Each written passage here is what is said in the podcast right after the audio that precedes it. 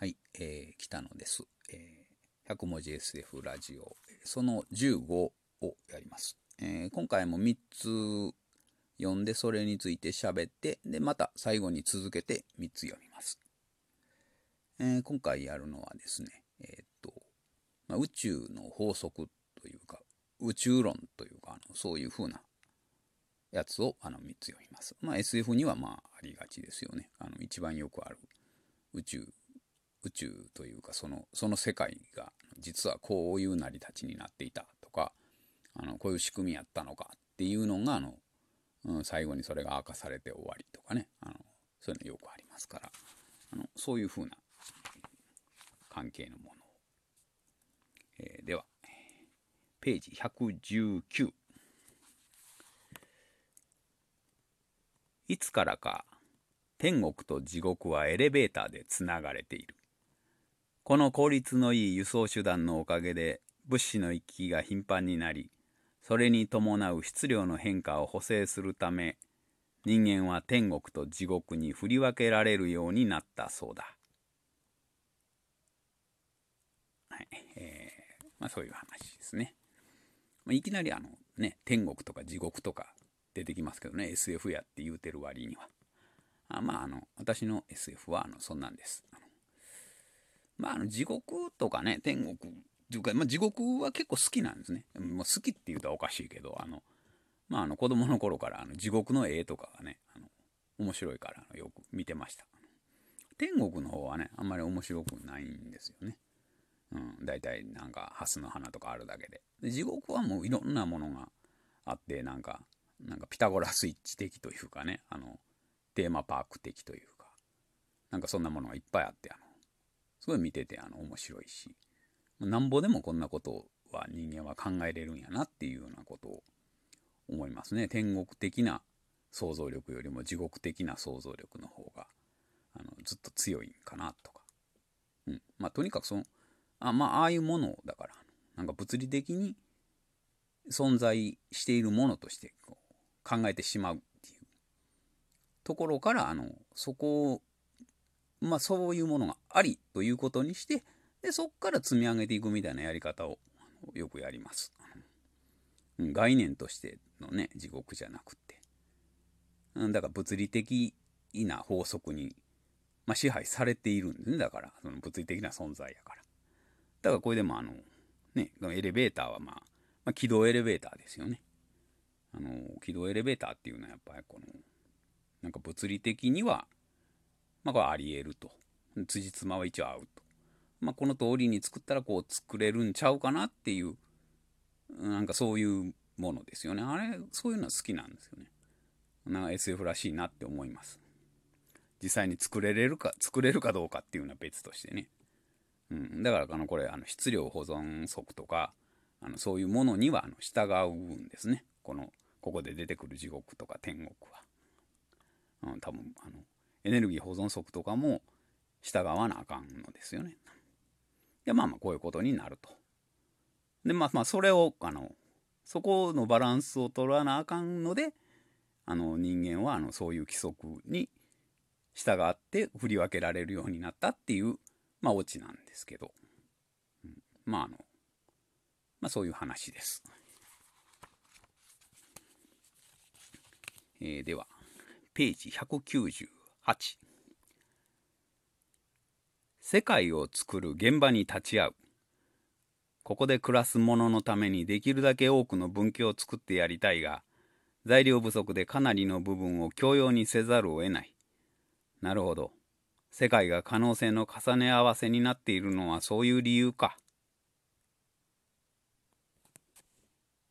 えー、これはですね、世界世界っていうのはまあ同時になんか芝居のですね舞台を作る作業をしている時に僕はそれに、まあ、結構関わってるんですけど、まあね、似てるなって思うんですよいつもまあまああの芝居っていうのはちっちゃな世界そのものやからでちっちゃいけどあの全てをねそこに含んだりとかできるんで、まあ、割と宇宙みたいなもんなんですねあの舞台が。で、まあ何にもないスペースからあのそれを全部作ったりとかすることがあるんですよ。あの、ここ、客席ここで舞台がここっていうのを決めるところから全部一個ずつ組んでいってっていうのはあのそういうのはあのやってる時にですねあのよくこんなことを考えますね。なんかこう限られてるんでね使えるものとかスペースとか、ね、時間的なこととかも。だからあの例えば一つの大道具を、まあ、別のもんとして使うわけですよ。あのあるシーンではあのそれはあの船の甲板であったりでもあるシーンでは大きい机になったりあるシーンでは岩になったりするっていう風に使う使わざるを得ないというか、まあ、そういうのがなんか面白いんですよね。うん、なんかそのシーンによってこれがこれやって言うたらそれになってしまうっていうものが。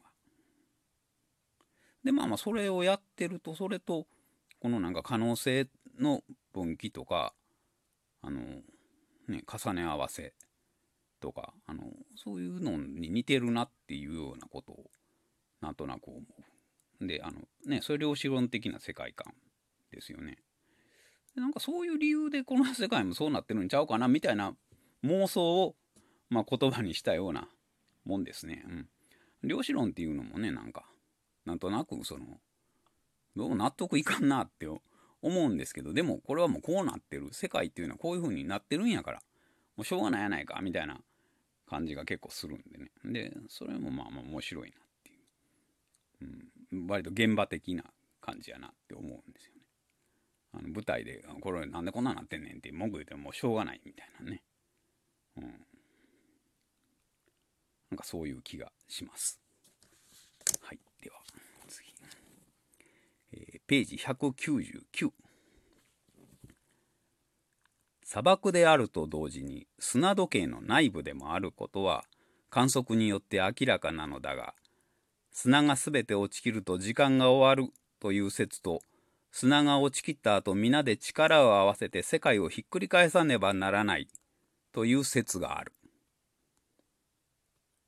はい、えー、っとこれもね実はあの芝居の話でしてえー、っとあの、うん、ラクダイスっていうね、芝居にね、あの出てた時にこれ書いたやつやったと思います。あの、ラクダの話で、で、まあ砂漠の話なんですよ。で、あの、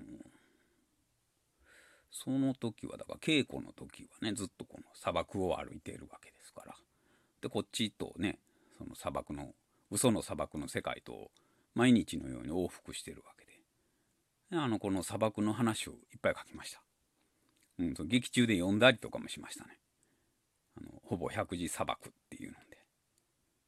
えー、それですね。あとその砂時計ですね。やっぱり砂漠砂から連想する一番ま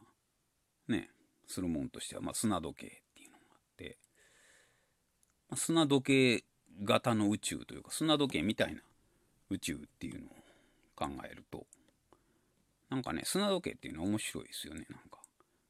なんかこう世界を構成しているあの世界を作ってる粒子の運動っていうのがねその世界の時間そのものになっているっていうなんかそれがそのまんまあのものすごくシンプルで見える形でなんかそういうものがあるっていうあの形になっているっていうのがねなんかおもちゃみたいなもんやしあのなんか飾り物みたいなもの鑑賞物みたいなものやしでもまあ昔はあれがね実用品やったわけやからその時間の不思議さとあの運動というものの不思議っていうのがそのまま目に見えるっていうのが面白いですね。それとあのあれ終わったらひっくり返すっていうのがね面白いですよね。ひっくり返さなあかんっていうのがそれもなんか宇宙っぽいその運動が全部止まってしまった時点でそのまま世界は終わるんですけどひっくり返したらまた始まるっていうのがなんかあのその逆転みたいなものがなんかこうビッグバンで膨張宇宙から収縮に変わるみたいなイメージとかと重なってて。でまあまあもしそういう世界にがあってそこに住人がいたらどうなるかみたいなのをあのね砂が落ちきって終わってみんなでの力を合わせてひっくり返さねばならない。でまあという説があるっていうのでまあまあこれはほら話というかあの嘘の論文みたいにしているっていう形で収めてますね。あの僕は割とそういうことはよくします。はい。では、3つ続けて読みます。ページ119、ページ198、ページ199です。では、いつからか天国と地獄はエレベーターでつながれている。この効率のいい輸送手段のおかげで物資の行き来が頻繁になり、それに伴う質量の変化を補正するため、人間は天国と地獄に振り分けられるようになったそうだ。